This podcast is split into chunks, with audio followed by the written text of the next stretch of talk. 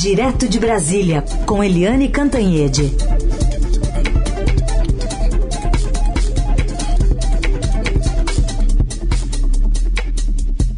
Oi, Eliane, bom dia. Bom dia, Heisen, Carolina, ouvintes.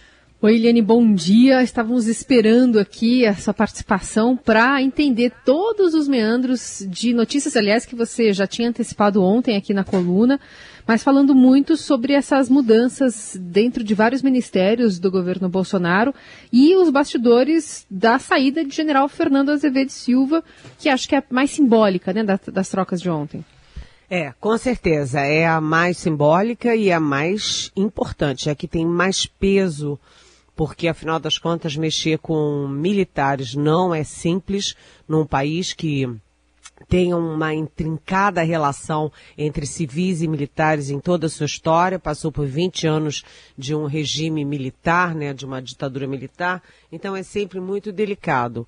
É, a gente estava trabalhando muito, focando muito na troca do ministro das Relações Exteriores, o Ernesto Araújo, mas Uh, eu recebi um telefonema ontem de tarde avisando, olha, o general Fernando vai cair, ministro da Defesa. Quase que eu caí é, do sofá, juro. Eu levei um susto, é, porque isso não estava no radar de ninguém. Ninguém estava falando em troca é, do ministro da Defesa.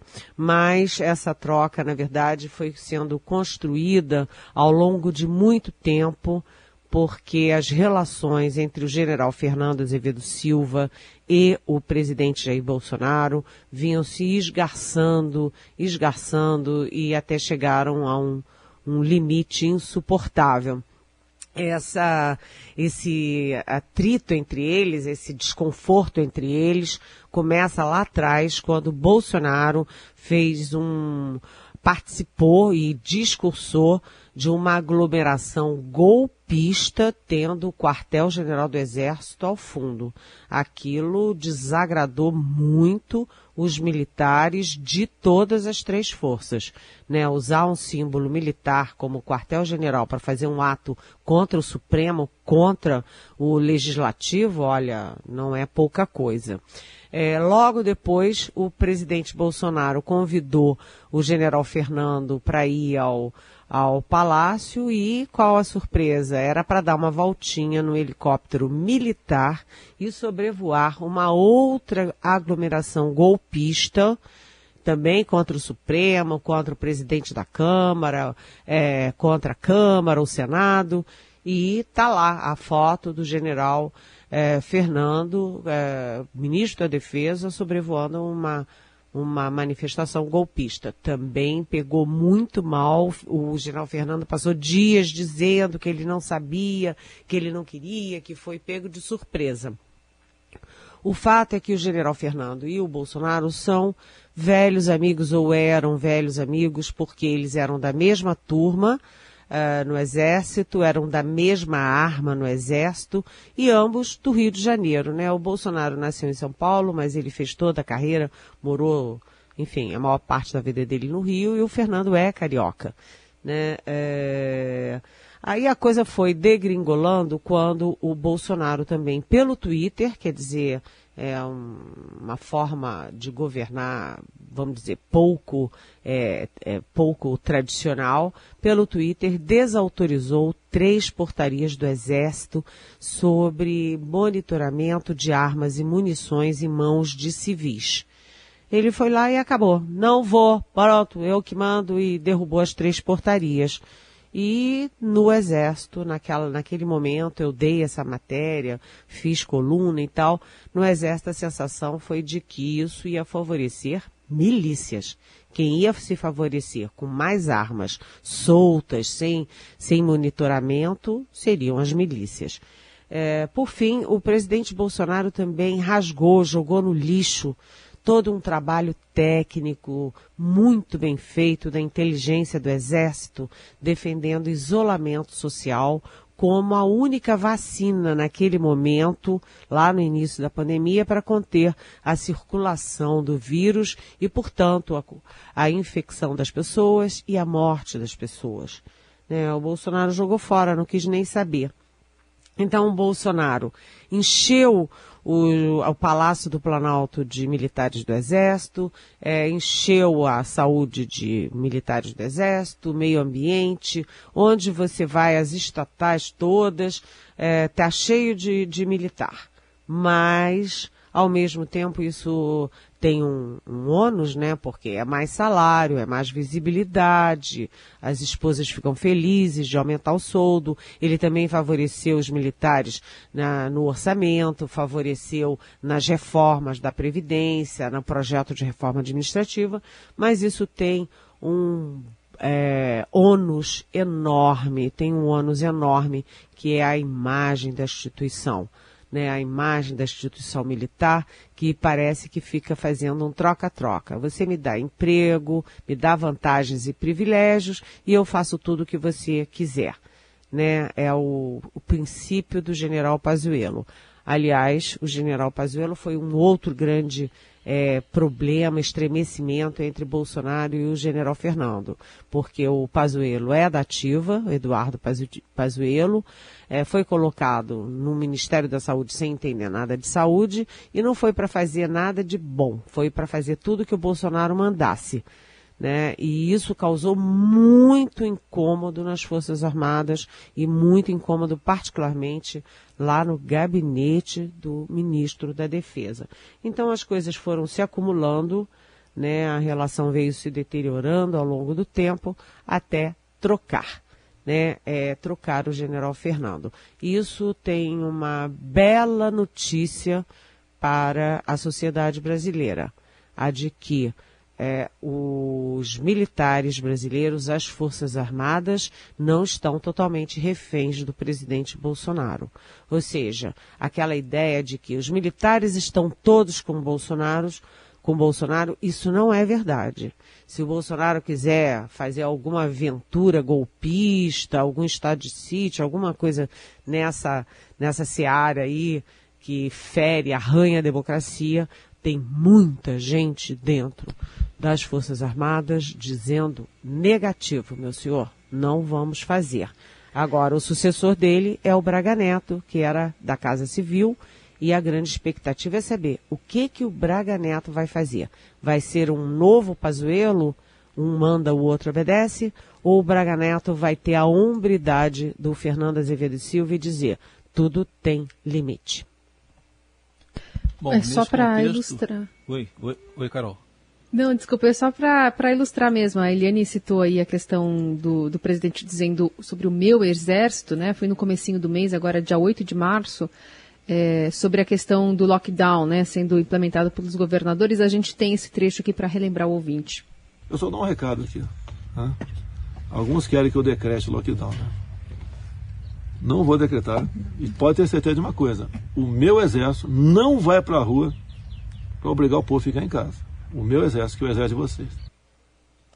É, essa história foi muito bem trazida, essa fala, porque foi um dos grandes incômodos é, também nas Forças Armadas, particularmente no Exército. O meu Exército, um capitão que saiu pela porta dos fundos, insubordinado, que foi julgado, é, só escapou por um voto e depois teve que sair pela porta dos fundos porque não tinha não tinha né, o preparo, não tinha a, as condições, o instrumental para ser um militar, chegar ao generalato, por exemplo, falar o meu exército, isso causou muito frisson dentro do exército. Eu venho acompanhando bem isso, eles ficaram muito incomodados. E a gota d'água pode ter sido também a entrevista do general Paulo Sérgio, que é diretor do departamento é, de pessoal do Exército e, enfim, é o homem que cuida, né, o departamento que cuida da saúde tanto dos militares da ativa quanto, quanto da família dos militares, né, e também do, dos reservistas, do, do pessoal da reserva, né, das famílias e do pessoal da reserva e da ativa. E eh, nessa entrevista ao Correio Brasiliense, que nós citamos aqui ontem, né, o general Paulo Sérgio é, faz uma comparação entre. É, é, é, claro que ele não diz o presidente errou, mas ele faz uma comparação mostrando que o país, Brasil, né, tem um índice de letalidade na Covid de 2,5%. E dentro do Exército, esse índice é muito pequenininho, muito baixo, de 0,13%. E por que essa diferença? É aí ele diz lá, porque no Exército nós tomamos todas as providências com base na ciência, na Organização Mundial da Saúde. Agora, Raíssa e Carolina, prestem atenção no que o general Paulo Sérgio disse. Nós aqui no Exército fizemos isolamento social, fizemos home office para quem tem mais de 60 anos, é, obrigamos a, as máscaras, o álcool gel e cá para nós. Em nenhum minuto da entrevista, o general Paulo Sérgio é, defendeu cloroquina e tratamento da aquele tratamento precoce que o Bolsonaro anda com ele debaixo do braço, fazendo propaganda de uma coisa que não é reconhecida em lugar nenhum do mundo contra a Covid e que agora começa a ter efeito colateral grave. Mas essa entrevista, quando eu vi aquilo no domingo, é uma, são quase duas páginas. Eu li a entrevista inteira e liguei para as minhas fontes militares e o que eles disseram, isso vai dar confusão. Isso vai dar confusão e por quê? Porque um general da ativa, chefe de departamento, não dá uma entrevista dessas para a imprensa sem é, é, se acertar com o superior imediato, com os superiores e com o próprio Ministério da Defesa. Eles não saem falando porque eles querem né, como o Bolsonaro faz, né, eu quero falar qualquer coisa e vai falar, não, é tudo uma combinação. E o recado ali foi claro, o governo faz tudo errado, o presidente faz tudo errado, e nós no Exército estamos fazendo tudo certo. E ficou a sensação de que é, isso foi uma forma de dizer, olha, o Pazuello fez tudo errado porque estava seguindo ordem do, do Bolsonaro. Nós aqui estamos fazendo tudo certo e todo mundo está cumprindo o que a ciência e a OMS falam. Bem, uh, o presidente ontem chamou o general Fernando Azevedo Silva lá no Palácio, é, o ministro da Defesa, e é, comunicou a ele que ele estava demitido. Na verdade, esse negócio de pedir o cargo é: você está demitido, agora vai lá e faz a nota dizendo que se demitiu mas é, inclusive ofereceu é, prêmio de consolação, cargo, conselho estatal. E o Fernando disse, não, meu senhor, muito obrigado, eu estou voltando para minha casa no Rio de Janeiro, numa boa, e não aceitou prêmio de consolação nenhum. É, agora, tem muito desdobramento aí pela frente que a gente vai ter que acompanhar com muita atenção. Bom, um deles, né, Eliane, já é dos comandos das três forças, né? Exército, Marinha Aeronáutica Especial, acho que do Exército, porque o próprio general Pujol chegou a dizer no passado que a política não podia entrar nos quartéis, né? Então eu queria uma análise sua aí sobre possíveis repercussões que isso pode provocar agora, essa troca na defesa. É, é o general é, Fernando Azevedo Silva, primeiro, tudo o que ele fez ou não fez disse ao presidente Bolsonaro que tinha limite e não faria, tudo foi combinado com o alto comando do Exército, que reúne as maiores patentes do Exército, né, os comandantes de área, né, comandantes de, em São Paulo, etc., é, e também os principais cargos, chefes de departamento tal do Exército. Esse, com, ele combinou tudo com o alto comando do Exército e ele combinou tudo também com os comandantes militares, comandante do Exército, da Marinha e da Aeronáutica. E aí eu posso contar para vocês que há uma diferença lá na Marinha e lá na Aeronáutica, eles são mais refratários a essas coisas do Bolsonaro. Eles vêm com mais desconfiança, mais incômodo, essa história de Bolsonaro, é, os erros do Bolsonaro na pandemia, a falta de compostura no cargo, né, os palavrões, as agressões à mídia. Na Aeronáutica e na Marinha, eles não gostam do estilo Bolsonaro, do jeitão do Bolsonaro. E tanto que vocês não veem, né? Exército e Marinha estão muito distantes profissionalmente lá no rumo deles. O Exército ficou muito exposto pelo excesso de militares do Exército que estão no governo e estão dentro do núcleo é, duro do poder, né? no Palácio do Planalto, vice-presidência, enfim. É... E aí ontem, quando o Fernando Azevedo Silva é, ficou claro que ele, enfim, quando o Bolsonaro chamou ele, é, ele comunicou imediatamente aos comandantes, os comandantes foram lá no Ministério da Defesa, fizeram uma pequena, pequena reunião com o Fernando e depois foram para o Ministério da, para o Comando da Marinha, onde fizeram uma longa reunião que só acabou bem tarde, é, discutindo o que fazer, porque o que eles estavam negociando é entregar os cargos. E hoje os três comandantes têm reunião tanto com o Fernando, o general Fernando que sai, quanto com o Braga Neto, o general Braga Neto, que entra no Ministério da Defesa. Ah, aqui em Brasília, a expectativa é de que o general Edson Pujol, comandante do Exército, vá sair. Vá sair porque ele quer e porque o presidente Bolsonaro quer isso que o Heisen trouxe para gente, né? ele falou muito claramente, né? Muito claramente. A política não pode entrar nos quartéis. E o que os militares acusam o Bolsonaro é de estar puxando, sugando os é, quartéis, os comandos, as forças armadas para dentro da política e não apenas para dentro da política, mas dentro da política dele, né? Então o Pujol sim vai sair, ele não tem menor condição de ficar. Mas ainda há dúvidas sobre o que, que vai acontecer com o Brigadeiro Moretti, da Aeronáutica, e com o, o Almirante Ilques, da Marinha. Ah, ainda vamos ter muitos solavancos ao longo do dia de hoje. Participação de Eliane Cantanhede, direto de Brasília, com o assunto do dia, essa troca ministerial em seis pastas. Eliane, vamos ah, agora para as relações exteriores. Né? Aí já era uma troca mais esperada, dada como certa, da saída de Ernesto Araújo, mas foi seis por meia dúzia? É, é...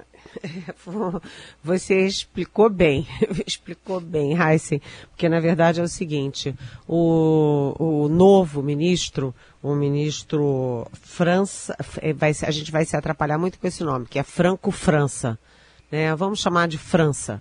Ele tem o mesmo é, erro de origem do Ernesto Araújo. É o mesmo erro de origem. Os dois, tanto Ernesto quanto o França, eles são júniores, eles são é, diplomatas de carreira que nunca foram embaixadores, nunca ocuparam a chefia de uma embaixada, de um consulado, nunca foram diretores de departamentos, nunca foram é, subsecretários ou secretários da alta cúpula do Itamaraty. Ou seja, é, nenhum dos dois tem o instrumental, tem lá uma biografia consistente para ser chanceler de uma das uh, maiores economias do mundo. O, há uma diferença sim entre eles, mas é uma diferença de estilo. O Ernesto Araújo é beligerante, ele é, meus amigos diplomatas dizem que ele devia ser o Ministério das Relações Interiores, porque o Ernesto Araújo gasta o tempo dele todo fazendo guerra ideológica pela internet, pelas redes sociais, né? Enquanto ele faz guerrinha é, nas redes sociais, ele é, bate de frente com os Estados Unidos, com a Índia, com a China, com a Argentina. Para que que serve um chanceler que bate de frente com a maior potência do mundo, com os dois maiores produtores de medicamentos e vacinas é, do mundo e com o nosso parceiro mais tradicional e mais, é, vamos dizer, estratégico que é a Argentina. É um chanceler que não serve para nada a não ser para atrapalhar como dizem senadores, deputados, presidente da Câmara, presidente do Senado e o mundo empresarial e exportador do Brasil. Mas a diferença entre o Ernesto e o França é isso, é de temperamento. O França é um homem é, do diálogo, é um homem da conversa e e ele tem mais jeito, ele vai acomodar melhor o Itamaraty, porque o Itamaraty está em chamas e ele vai acalmar o Itamaraty. Mas cá para nós, um homem que fez toda a carreira no cerimonial, que cuida de mesa, almoço, onde o presidente senta, qual o talher que ele usa e, é, e teve como única passagem é, internacional a Bolívia aqui pertinho, isso é muito pouco para virar chanceler, né? É, então, é aquela história. Tira um problema, mas a gente pode estar começando um outro tipo de problema no Itamaraty.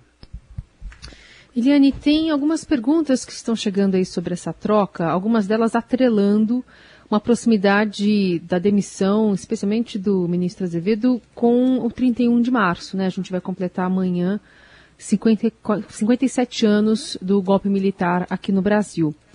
E aí, eu vou aqui flexionar a pergunta do Maurício Mendonça. Ele fala sobre essa, essa nota do ministro Azevedo. Nesse período, preservei as Forças Armadas como instituições de Estado. Foi sutil, mas me deu arrepios às vésperas de 31 de março. Me fez lembrar que a democracia, Estado de Direito não são automáticos. Devemos ficar preocupados? Pergunta Maurício. Oi, Maurício, muito bem-vindo e muito obrigada por essa pergunta. O, a frase-chave do comunicado do general Fernando foi exatamente isso, né? Que ele fez tudo para preservar as Forças Armadas como instituição de Estado, ou seja, não deixar cair na esparrela de virar é, pau mandado e manipulação do Bolsonaro ou de qualquer governo. É, a proximidade do 31 de março, evidentemente, todo mundo se pergunta isso. Será que eles estão aprontando alguma? Será que o Bolsonaro está aprontando alguma nota é, de caráter golpista, porque ele gosta, né? Gosta de falar de torturador, Pinochet, Stroessner, o brilhante Uster, ele gosta de falar de é, revolução, de morte, de tinha que ter matado mais gente, matado 30 mil, sei lá o que, essas coisas. Então, há uma preocupação sim. Agora eu vou te dizer, Maurício, as minhas fontes não confirmam que tem uma relação de causa e efeito com 31 de março. Elas dizem que foi desgastado, que veio a entrevista do general sobre a pandemia no domingo, enfim. É, elas tentam não caracterizar como é, o detonador essa proximidade de 31 de março. Mas, né, vamos ver, a conferir. Bom, ainda sobre essas trocas todas, né, Eliane? Foram seis aí que a gente observou. É, acho que um ponto ainda a ser ressaltado o presidente aproveitou aí, não chega a ser uma reforma, né? Mas se a gente observar aí que foram seis cadeiras, tem algumas acomodações ali, o que mais que tem de objetivo nisso tudo?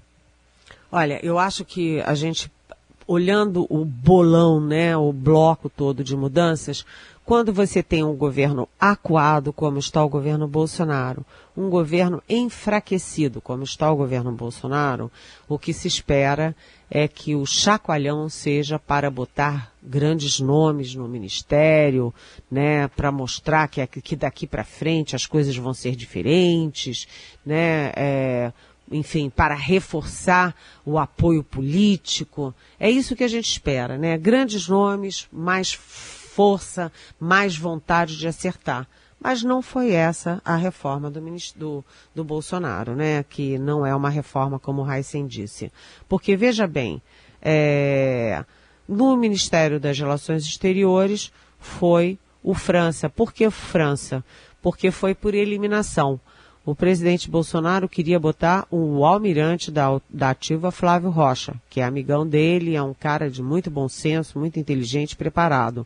Mas a Marinha teve muita resistência na Marinha, que não quer repetir um outro Pazuello que vai ser bode expiatório, e teve muita resistência também no Itamaraty, que não quer um militar é, como, como chanceler.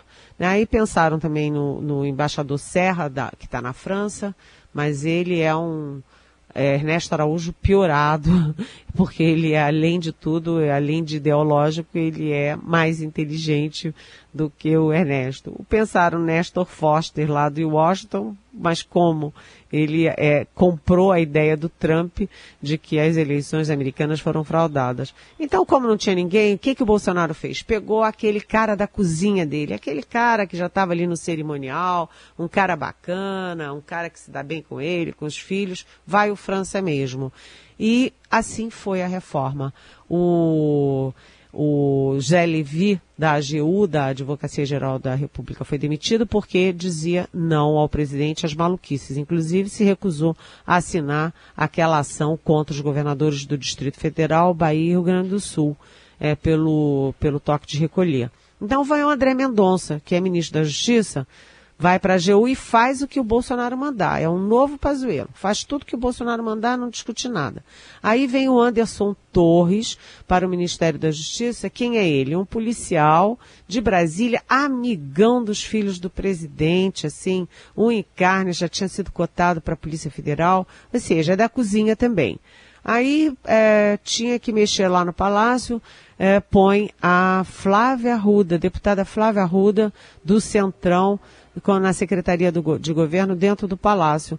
Essa moça é, não tem nada a ver com política, nunca foi política, ela caiu de paraquedas porque era casada com o governador Arruda, aquele que foi é, preso, que foi destituído, enfim, por desvios, corrupção, etc. E, e aí ela está em primeiro mandato, como é que ela vai ser ministra da Secretaria de Governo dentro do Palácio Planalto? Ela vai ser uma secretária, um leve trás do que o Centrão quer. Mais cargo aqui, mais cargo ali, mais emenda daqui, mais recurso dali. Ela vai ser, assim, uma despachante do Centrão dentro do Palácio. É, ou seja, o presidente Bolsonaro perdeu uma grande chance de botar grandes nomes no governo dele e botou todo mundo pequenininho, bem uma reforminha mesquinha, é, com todo mundo da cozinha dele. Uhum. Bom, vamos acompanhar o dia de hoje, como disse a Eliane no comecinho, um dia ainda muito cheio de solavancos. Seguimos por aqui. Amanhã, Eliane está de volta a partir das nove. Obrigada, viu, Eliane? Boa terça-feira. E desculpas aos nossos ouvintes que têm tantas boas perguntas, mas é muito assunto. Muito. A gente precisava ter cinco horas para responder a todas e falar tudo que a gente tem que falar. Obrigada, até amanhã.